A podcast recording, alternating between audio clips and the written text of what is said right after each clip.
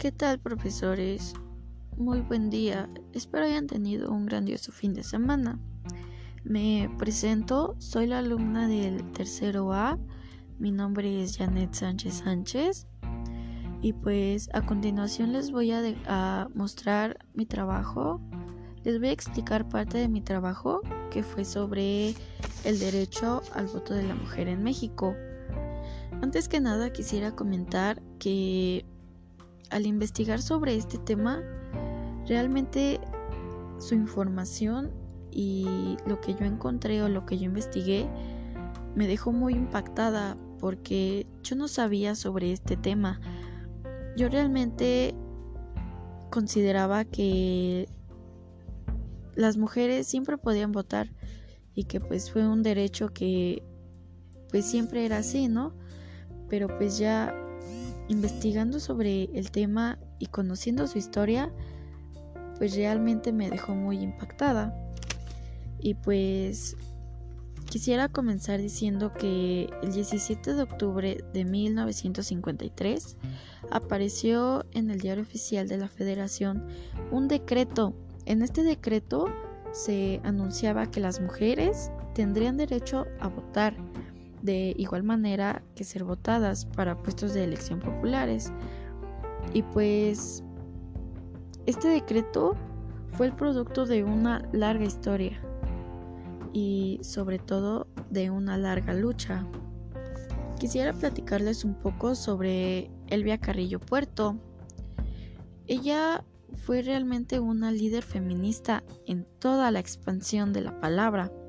Su lucha y su activismo social le valieron el nombre de la monja roja del Mayab, ya que consagró toda su vida a lograr el sufragio femenino, la emancipación de la mujer y sus derechos en México. Ella destacó por encima de sus cualidades, como fue maestra y poeta, por su discurso, su discurso, perdón, en favor del control de la natalidad, la libertad sexual, el divorcio y contra lo que ella consideraba la opresión religiosa de la época. Cabe decir también que en tiempos pasados, antes de este decreto, pues realmente muchos creían que la mujer solamente tenía que hacer las labores del hogar, como era pues atender a los hijos, hacer la comida, barrer, este servir a su esposo y pues ellas realmente no podían acabar una licenciatura. Eran muy pocas las que tenían el privilegio de poder terminar una licenciatura, una carrera. Muchas solamente llegaban a estudiar la preparatoria y pues las mujeres que sí terminaban su licenciatura, su carrera, pues tenían que abandonarla, tenían que dejar de ejercerla una vez que se hayan casado, ya que pues el hombre tenía que mantenerlas y tanto a ella como a sus hijos. Ellos llevaban el gasto a la casa y pues podría decirse que eran machistas porque a la mujer nunca la dejaban trabajar o las creían inferiores que ellos.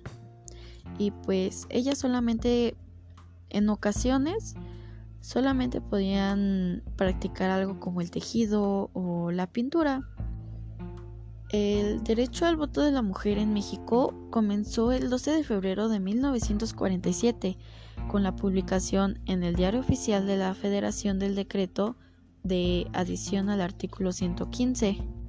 Como votantes y como candidatas, se quedó establecido que en las elecciones municipales participarán las mujeres en, en igualdad de condición que los varones con el derecho de votar y ser votadas.